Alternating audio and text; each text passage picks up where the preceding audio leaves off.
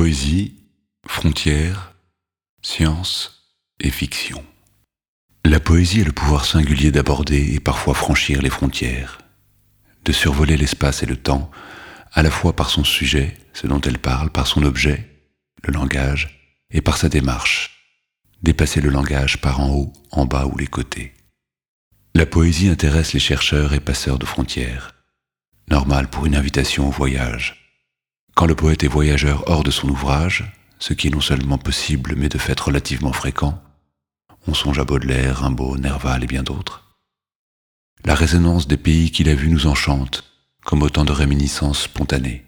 La poésie est alors un partage de voyageurs. Et lorsqu'il est voyant, le poète dépasse l'exotisme et pulvérise les frontières sans l'aide de l'histoire et de la géographie. Pouvoir suprême, la poésie permet de traverser l'infranchissable frontière, le fleuve noir dont on ne retourne pas, l'enfer, et de surcroît n'y rester qu'une seule saison.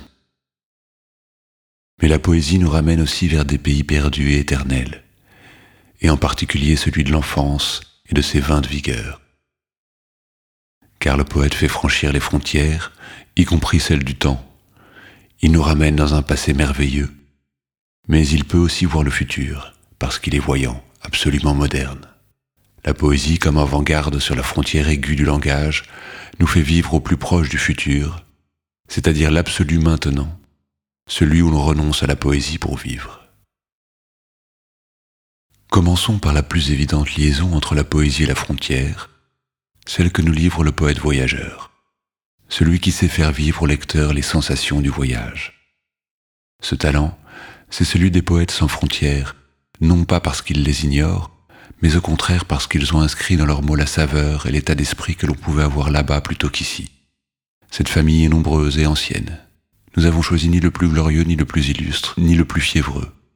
Nicolas Bouvier, infatigable voyageur suisse, homme simple et ouvert, en quelque sorte l'unique représentant d'une pré-beat generation européenne, dont l'usage du monde laisse entrevoir de merveilleux paysages, souvent faits d'hommes. Nicolas Bouvier, Le dehors et le dedans, Solarpour et Genève, 1978.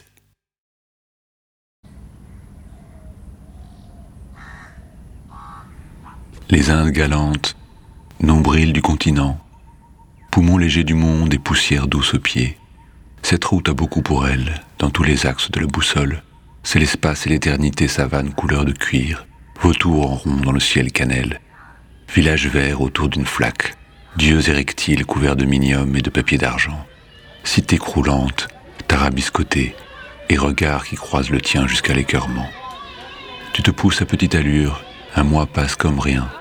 Tu consultes la carte pour voir où t'a mené la dérive du voyage. Delta vert pâle comme des paumes ouvertes. Plissement brun des hauts plateaux. Les petits cigares noués d'un fil rouge ne coûtent que cinq années à la botte. Où irons-nous demain?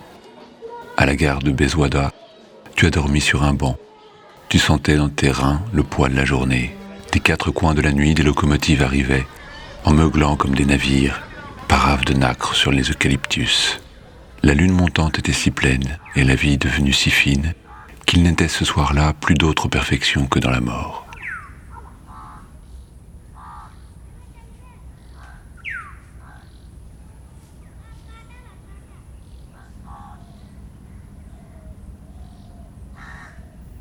Mais, peut-être plus encore qu'un récit rapporté d'autres frontières, le poète peut promettre par son sujet et offrir par sa langue le départ et l'abandon de toute frontière. Quand la poésie est le voyage, Rimbaud n'est pas loin. Le bateau ivre, 1871. Comme je descendais des fleuves impassibles, je ne me sentis plus guidé par les haleurs. Les peaux rouges criards les avaient pris pour cible les ayant cloués nus au poteau de couleur. J'étais insoucieux de tous les équipages porteurs de blé flamand ou de coton anglais. Quand avec mes haleurs on finissait tapage, les fleuves m'ont laissé descendre où je voulais. Dans les clapotements furieux des marées, moi, l'autre hiver, plus sourd que les cerveaux d'enfants, je courus, et les péninsules des marées n'ont pas subi tohu plus triomphant. La tempête a béni mes éveils maritimes, plus léger qu'un bouchon, j'ai dansé sur les flots qu'on appelle rouleurs éternels de victimes. dix nuits sans regretter l'œil nié des falots.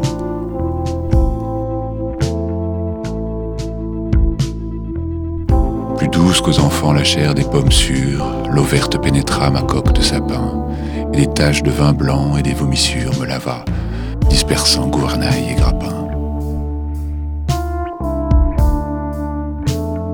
Et dès lors je me suis baigné dans le poème de la mer, infusé d'astres et lactescents, dévorant les azurs verts où flottaison blême et ravie, un noyer pensif parfois descend.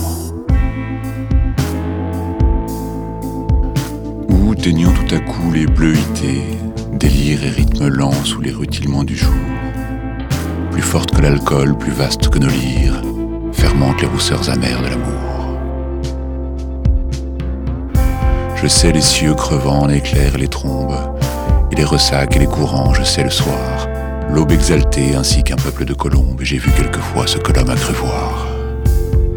J'ai vu le soleil bas, taché d'horreur mystique, illuminant de longs figements violets, pareil à des acteurs de drames très antiques, les flots roulant au loin de leurs frissons de volets.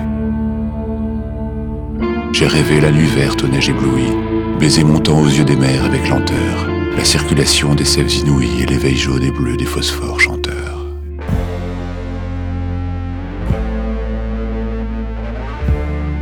J'ai suivi des mois pleins, pareil aux vacheries hystériques, la houle à l'assaut des récifs, sans songer que les pieds lumineux des maris puissent forcer le mufle aux océans poussifs.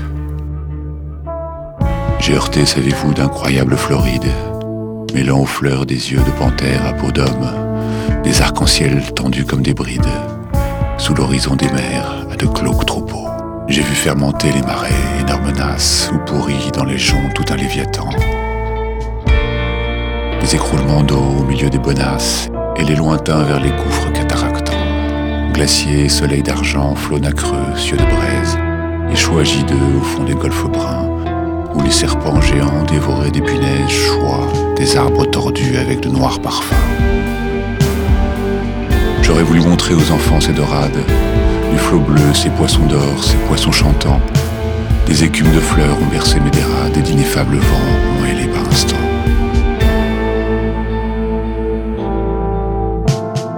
Parfois, martyr lassé d'épaules et des zones, la mer dont le sanglot faisait mon roulis doux, montait vers moi ses fleurs d'ombre aux ventouses jaunes. Et je restais ainsi qu'une femme à genoux, presqu'île ballottant sur mes bords les querelles, et les fientes d'oiseaux clabaudeurs aux yeux blonds. Et je voguais lorsqu'à travers mes liens frêles, des noyés descendaient dormir à reculons. Or moi, bateau perdu sous les cheveux des anses, jeté par l'ouragan dans les terres sans oiseaux, moi dont les moniteurs et les voiliers des anses n'auraient pas repêché la carcasse ivre d'eau, libre, fumant, monté de brume violette, moi qui trouvais le ciel rougeoyant comme un mur, qui porte confiture exquise au bon poète, des lichens de soleil et des morves d'azur, qui courait taché de lunule électrique, blanche folle escortée des hippocampes noirs, quand les juillet faisaient crouler à coups de trique les cieux ultramarins aux ardents entonnoirs. Moi qui tremblais, sans engeindre à cinquante lieues les rutes de Behemoth et les maelstroms épais, fileurs éternels, les immobilités bleues, je regrette l'Europe aux anciens parapets.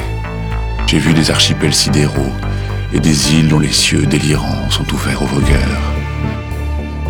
Est-ce en ces nuits sans fond que tu dors et t'exiles, millions d'oiseaux d'or, ô future vigueur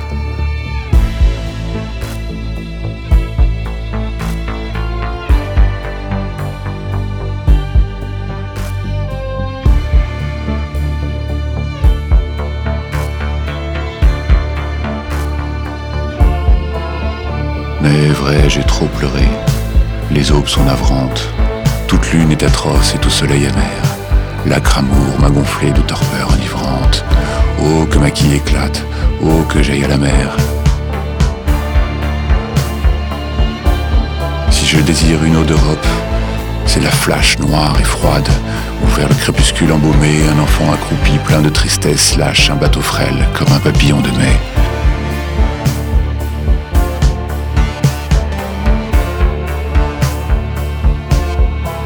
Je ne puis plus, baigné de vos langueurs, ô lame, enlever leur sillage aux porteurs de coton, ni traverser l'orgueil des drapeaux et des flammes, ni nager sous les yeux horribles des pontons.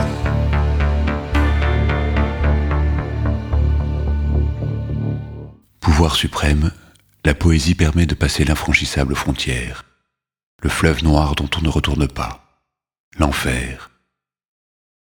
Ce n'est pas un hasard si c'est Orphée et sa lyre qui seul peut entrer et sortir du monde des morts, comme le raconte Virgile. Et ce n'est évidemment pas un hasard si c'est au bras de la poésie, incarné précisément par Virgile, que Dante lui aussi verra l'enfer et pourra n'y passer qu'une saison. Virgile, Géorgique, Orphée Eurydice, livre 4, 30 avant Jésus-Christ. Tandis qu'elle te fuyait en se précipitant le long du fleuve, la jeune femme Eurydice, et elle allait en mourir, ne vit pas devant ses pieds une hydre monstrueuse qui hantait les rives dans l'herbe haute. Lui, Orphée, consolant son douloureux amour sur la creuse écaille de sa lyre, c'est toi qu'il chantait, douce épouse, seul avec lui-même sur le rivage solitaire. Toi qu'il chantait à la venue du jour, toi qu'il chantait quand le jour s'éloignait. Il entra même aux gorges du Ténard, porte profonde de dix, et dans le bois obscur à la noire épouvante. Et il aborda les mânes, leur roi redoutable, et ces cœurs qui ne savent pas s'attendrir aux prières humaines. Alors, ému par ces chants, du fond des séjours de l'Érèbe, il put voir s'avancer les ombres minces et les fantômes des êtres qui ne voient plus la lumière, aussi nombreux que les milliers d'oiseaux qui se cachent dans les feuilles quand le soir ou une pluie d'orage les chasse des montagnes.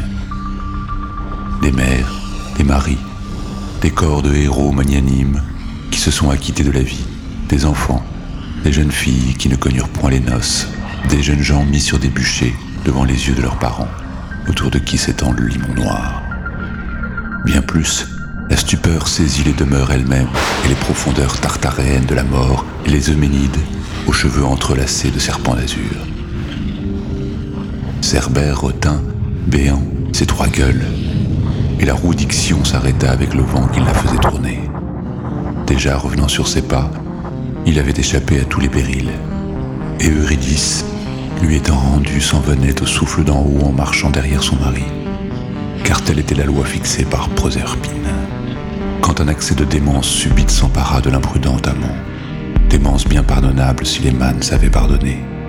Il s'arrêta, et juste au moment où son Eurydice arrivait à la lumière, oubliant tout, hélas, et vaincu dans son âme, il se tourna pour la regarder.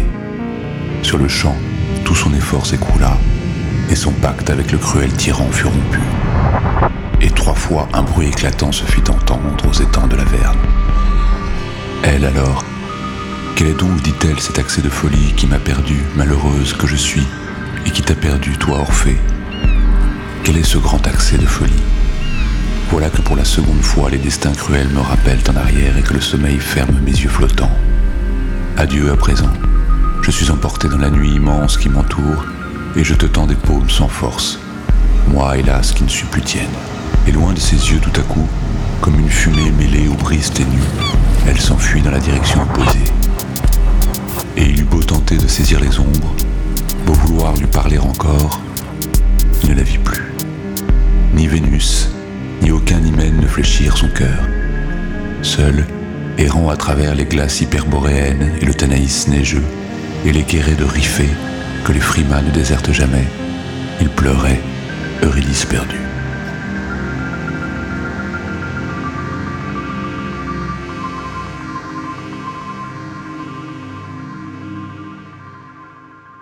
La comédie, devenue divine de Dante, raconte la traversée pendant la semaine sainte des enfers et du paradis comme un empilement de mondes clos, autant de strates et de frontières qui séparent les âmes.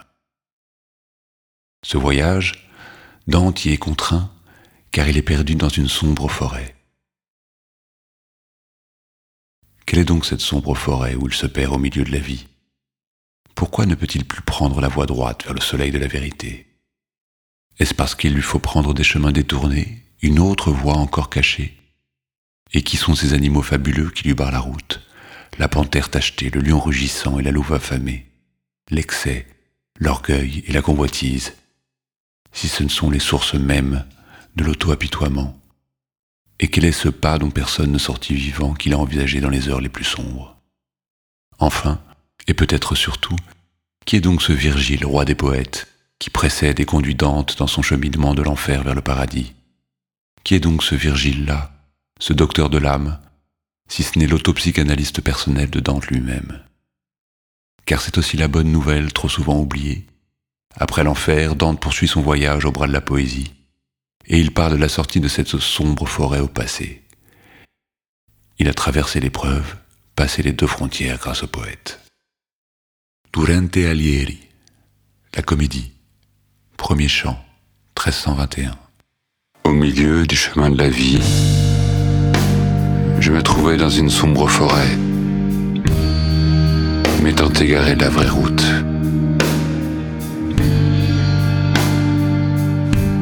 Dire ce qu'était cette forêt si âpre, si sauvage et si profonde, c'est chose bien difficile car la peur se réveille en moi lorsque j'y pense.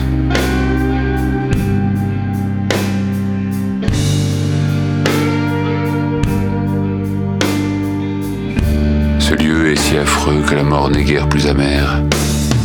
Mais pour dire le bien qui m'y advint, il faut que je parle des autres choses que j'y ai vues.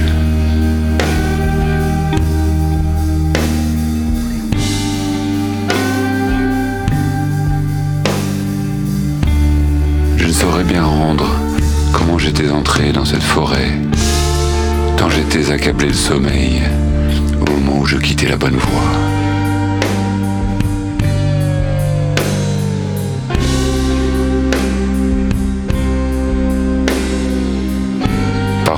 Pied d'une colline où venait aboutir la vallée qui m'avait serré le cœur d'épouvante, je regardais en haut et je vis la cime du coteau déjà couronnée des feux de l'astre sert de guide à tous les hommes.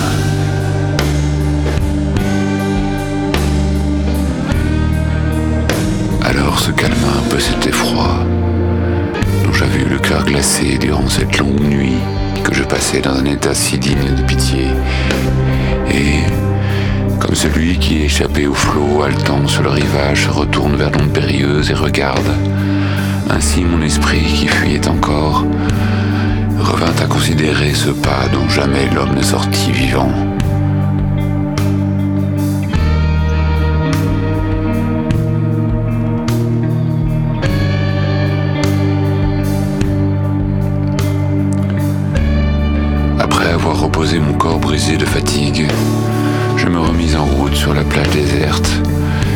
Sentais en marchant que mon pied le plus ferme était toujours le plus bas. Et voici qu'à l'endroit où commence l'escarpement s'offrit à mes yeux une panthère, au corps souple et agile, à la peau tachetée, qui toujours postée devant moi me barrait si bien le chemin que plusieurs fois je tournais la tête pour revenir sur mes pas.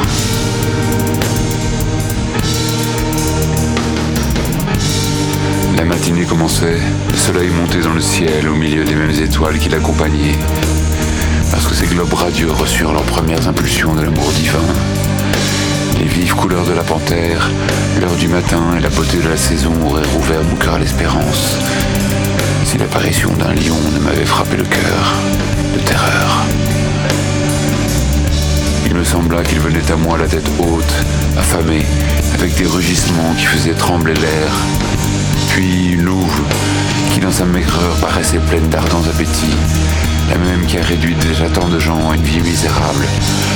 Enfin, de son effrayant aspect, abattre mon courage et m'ôter l'espoir d'atteindre le sommet du coteau.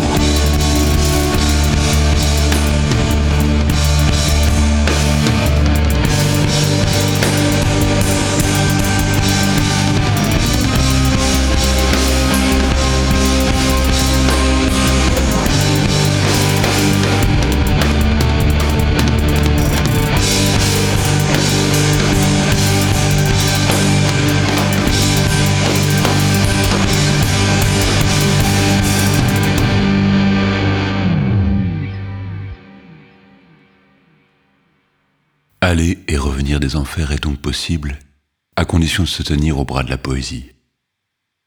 Mais il y a une autre frontière que le poète enjambe, et c'est celle du temps. Retour vers l'enfance ici pour affronter le présent, avec Baudelaire, qui cherche encore et toujours à boire à la fontaine juvénile du génie. L'enfance, le monde d'avant comme perspective, et sa sublimation comme projet.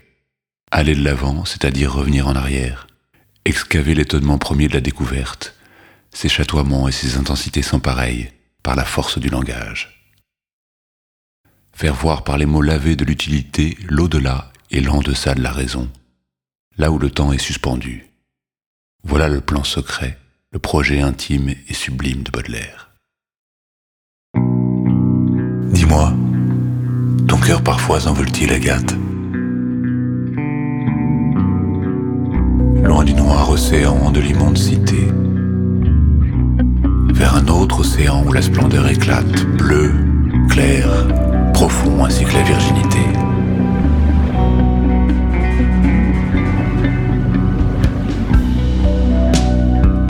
Dis-moi, ton cœur parfois s'envole-t-il, Agathe?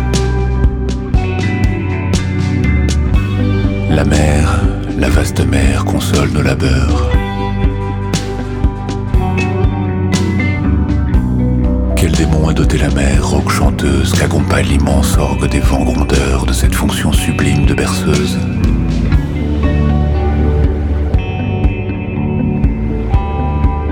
La mer, la vaste mer console nos labeurs.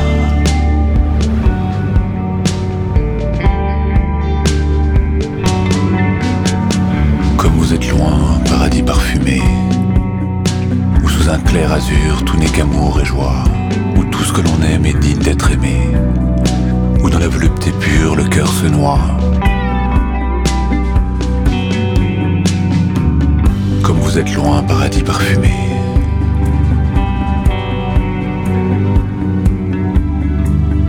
Mais le vert paradis des amours enfantines, les courses, les chansons, les baisers, les bouquets, les violons vibrants derrière les collines, avec les brocs de vin le soir dans les bosquets.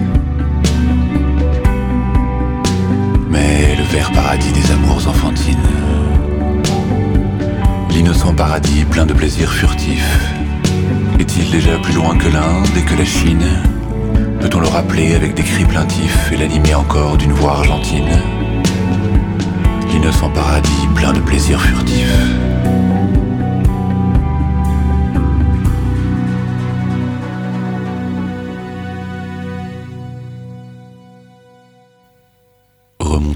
Frontières de l'innocence, c'est aussi l'idée de Maupassant dans cette charmante découverte qui nous laisse entrevoir un poète qui, comme le romancier, conçoit d'abord le réalisme comme une vision personnelle. Guy de Maupassant, La découverte, 1884. J'étais enfant, j'aimais les grands combats, les chevaliers et leur pesante armure, et tous les preux qui tombèrent là-bas pour acheter la sainte sépulture. L'anglais Richard faisait battre mon cœur, et je l'aimais, quand après ses conquêtes il revenait que son bras vainqueur avait coupé tout un colis de tête.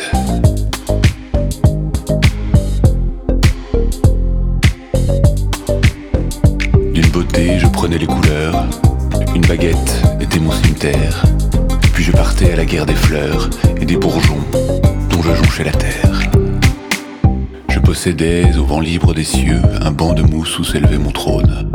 Je méprisais les rois ambitieux, des rameaux verts j'avais fait ma couronne. J'étais heureux et ravi. Mais un jour, je vis venir une jeune compagne. Je fris mon cœur, mon royaume et ma cour, et les châteaux que j'avais en Espagne.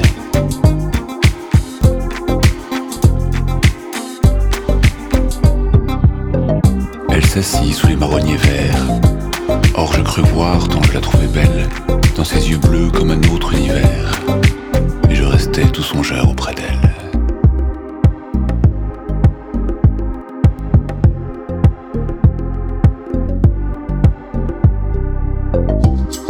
Pourquoi laisser mon rêve et ma gaieté en regardant cette fillette blonde?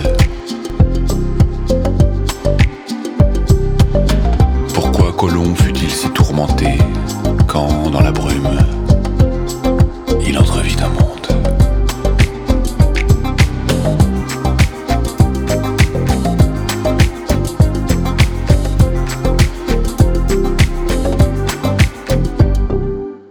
Et tant qu'à pousser le voyage, voici une autre manière de suspendre le temps, à l'adolescence cette fois.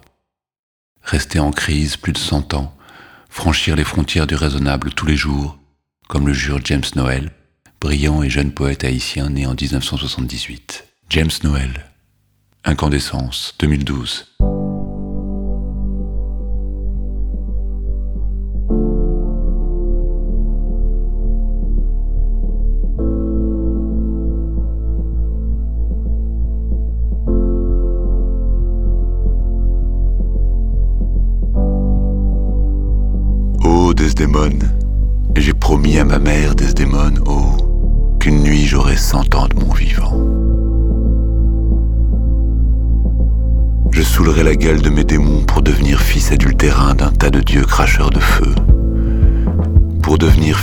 Du Vésuve et des phénomènes haut de gamme, Desdémone, oh.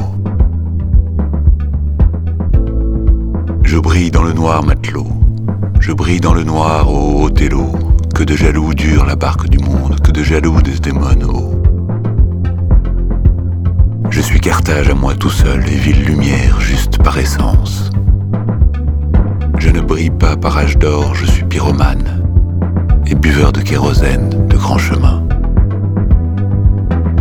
Je me promets au nom des fleurs et de ma mère de rester toujours, même à cent ans, en pleine crise d'adolescence.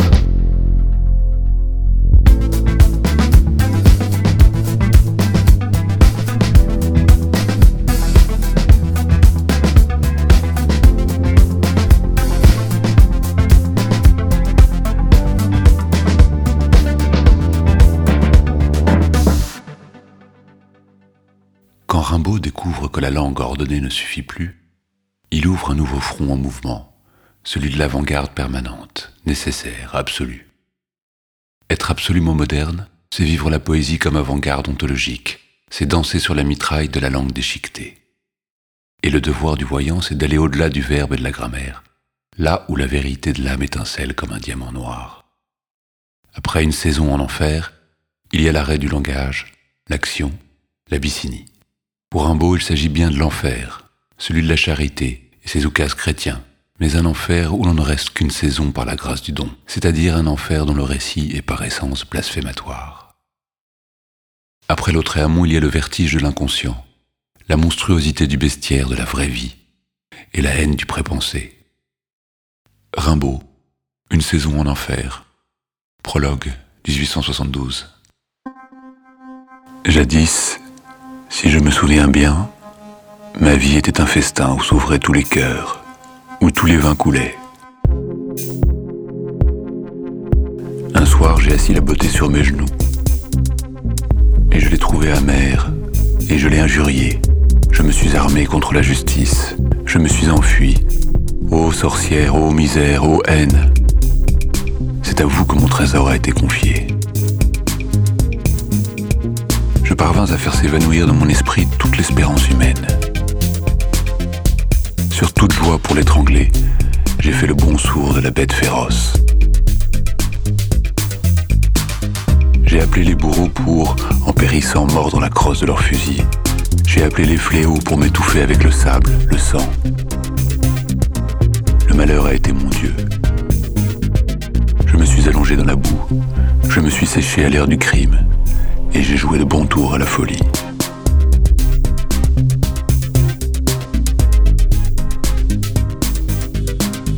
Or, tout dernièrement, m'étant trouvé sur le point de faire le dernier couac, j'ai songé à rechercher la clé du festin ancien, où je reprendrai peut-être appétit.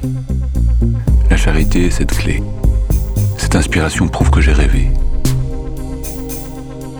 Tu resteras hyène, etc., se récrit le démon qui me couronna de six aimables pavots gagne la mort avec tous tes appétits et ton égoïsme et tous les péchés capitaux. Ah, j'en ai trop pris. Mais, cher Satan, je vous en conjure, une prunelle moins irritée. Et en attendant les quelques petites lâchetés en retard, vous qui aimez dans l'écrivain l'absence des facultés descriptives ou instructives, je vous détache ces quelques hideux feuillets de mon carnet de damnés. Lautréamont, premier chant de Maldoror, 1869. Plus C'est au ciel que le lecteur enhardi est devenu momentanément féroce, comme ce qu'il lit trouve sans se désorienter son chemin abrupt et sauvage à travers les marécages désolés de ces pages sombres et pleines de poison.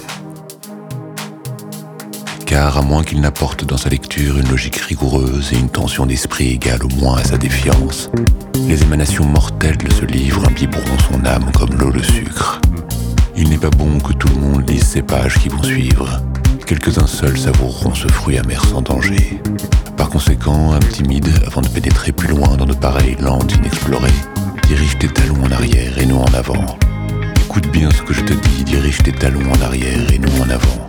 Comme les yeux d'un fils qui se détourne respectueusement de la contemplation auguste de la face maternelle. Ou plutôt comme un angle à perte de vue de grue frileuse méditant beaucoup, qui pendant l'hiver vole puissamment à travers le silence, toute voile tendue, vers un point déterminé de l'horizon, tout tout à coup par un vent étrange et fort, précurseur de la tempête. La grue la plus vieille, qui forme à elle seule l'avant-garde, voyant cela, branle la tête comme une personne raisonnable, conséquemment son bec aussi qu'elle fait claquer. Et n'est pas contente, moi non plus je ne serais pas à sa place tandis que son vieux cou dégarni de plumes et contemporain de trois générations de grues se remue en ondulations irritées qui présagent l'orage qui approche de plus en plus. Après avoir de sang-froid regardé plusieurs fois de tous les côtés avec des yeux qui renferment l'expérience, prudemment, la première car c'est elle qui a le privilège de montrer les plumes de sa queue aux autres grues inférieures en intelligence, avec son cri vigilant de mélancolique sentinelle pour repousser l'ennemi commun, elle vire avec flexibilité la pointe de la figure géométrique. C'est peut-être un triangle, mais on ne voit pas le troisième côté que forment dans l'espace ces curieux oiseaux de passage. Soit à bâbord, soit à tribord, comme un habile capitaine, et manœuvrant avec des ailes qui ne paraissent pas plus grandes que celles d'un moineau, parce qu'elle n'est pas bête, elle prend ainsi un autre chemin philosophique et plus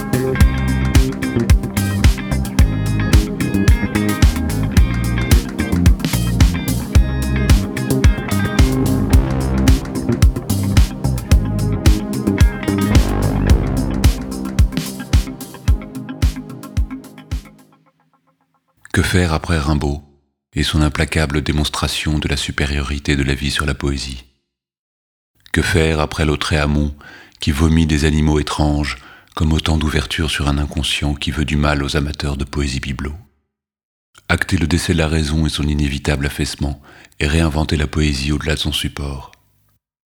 Dernière frontière à dépasser donc, celle de la réalité dissimulant la vérité, celle du langage et de la pensée obstruant l'augmentation du réel. C'est la mission de l'écriture automatique des champs magnétiques qui ouvre les portes du surréalisme. André Breton, La glace sans teint, 1919.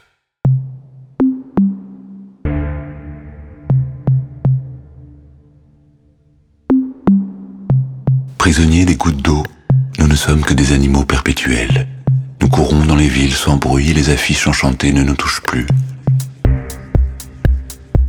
À quoi bon ces grands enthousiasmes fragiles Ces sauts de joie desséchés Nous ne savons plus rien que les astres morts. Nous regardons les visages et nous soupirons de plaisir. Notre bouche est plus sèche que les pages perdues. Nos yeux tournent sans but, sans espoir.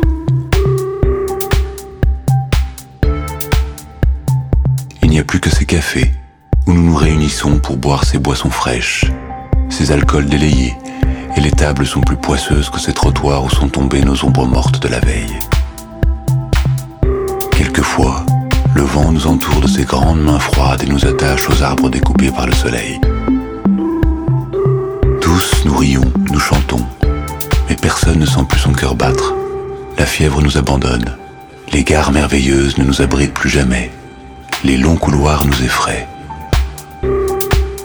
faut donc étouffer encore pour vivre ces minutes plates, ces siècles en lambeaux.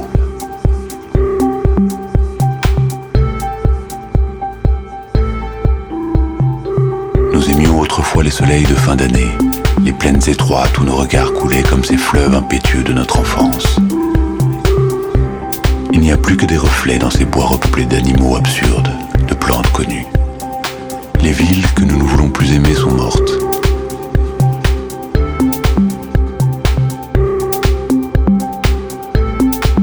Regardez autour de vous, il n'y a plus que le ciel et ses grands terrains vagues que nous finirons bien par détester.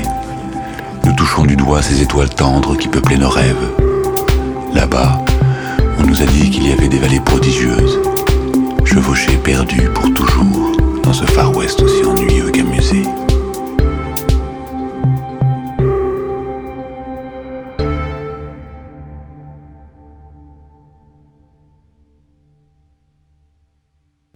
Alors comment aller plus loin après avoir touché les limites de l'écriture automatique?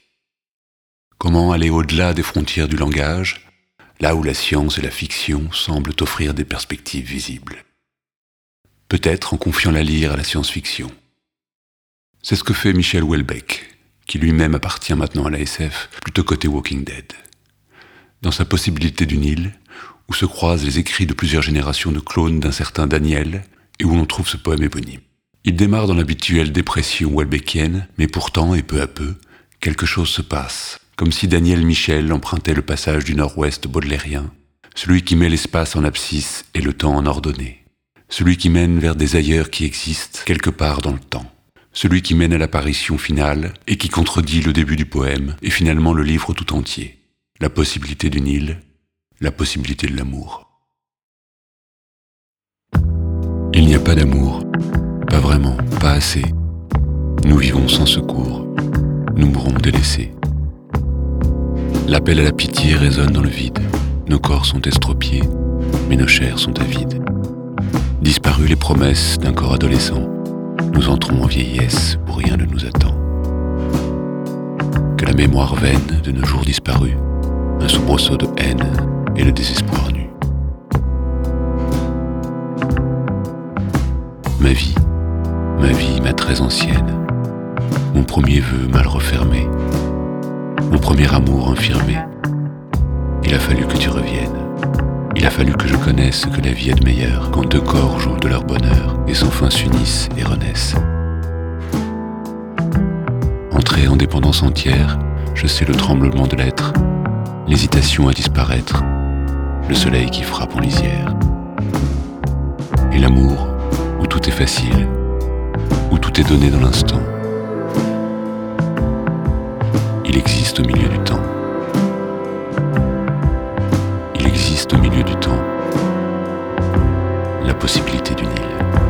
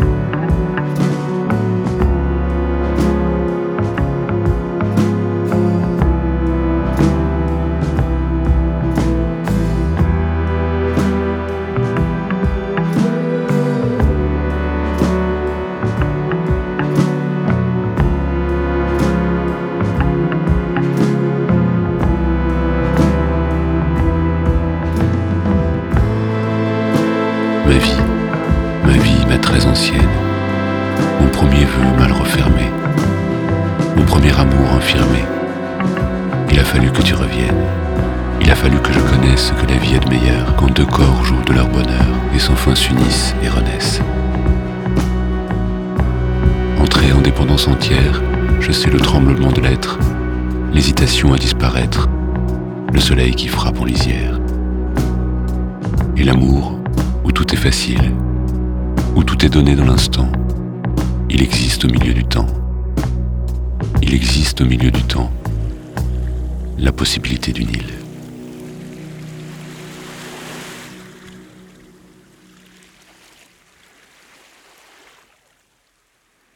Pour confronter la poésie à la science et à la fiction, peut-être faut-il avoir à nouveau recours à une écriture automatique, mais cette fois sans psyché, sans larmes ni sueur, c'est-à-dire avec une intelligence artificielle. Et voici ce que nous propose l'IA du moment lorsque nous lui demandons un poème de science-fiction parlant de frontières. On note qu'elle se constitue en sujet du poème et s'accorde même un rôle assez central et ambigu. Dans son futur, les robots y sont source et soutien de nouveaux horizons, mais peut-être porteurs de la menace elle-même. On n'en saura pas plus d'ailleurs sur cette fameuse menace qui n'est ni la guerre, ni la rupture de l'harmonie avec la nature, puisque le sujet est réglé dès la première strophe. Plus brise de la connaissance La menace de la menace On peut aussi s'interroger sur la nature de ce nous qui conclut le texte. Humain et machine au même plan Heureusement, les IA aiment les happy end, et comme dans un remake de Starship Trooper, l'esprit humain s'élève finalement au-dessus de la peur. Youpi donc. Poésie de la machine, au-delà de la frontière, une histoire de l'avenir, ChatGPT 2023. Dans un futur lointain, sur une planète étrange, les êtres humains coexistent avec la nature. Ils ont laissé derrière eux la guerre et la laideur et ont trouvé un nouveau mode de vie paisible. Mais la frontière est là, telle une barrière infranchissable, entre ce qui est connu et ce qui reste à explorer. Le désir d'en savoir plus les pousse à avancer vers l'inconnu, l'ignoré qui les intrigue tant. Ils ont créé des robots pour les soutenir, des machines dotées d'une intelligence supérieure. Ils ont découvert de nouvelles formes de vie et ont exploré les confins de l'univers vaste. Mais un jour, ils ont atteint la frontière et ce qu'ils y ont trouvé les a bouleversés. Des dangers insoupçonnés les attendaient et ils se sont battus pour survivre et triompher. Et ainsi, avec courage et détermination, ils unissent leurs forces pour vaincre, ils découvrent la vérité derrière les murs et apprennent à coexister avec toute créature. C'est ainsi que se termine cette histoire de l'avenir, où l'esprit humain a osé franchir la frontière pour découvrir, et peut-être que dans un futur lointain, nous vivrons en paix avec toutes les formes de vie.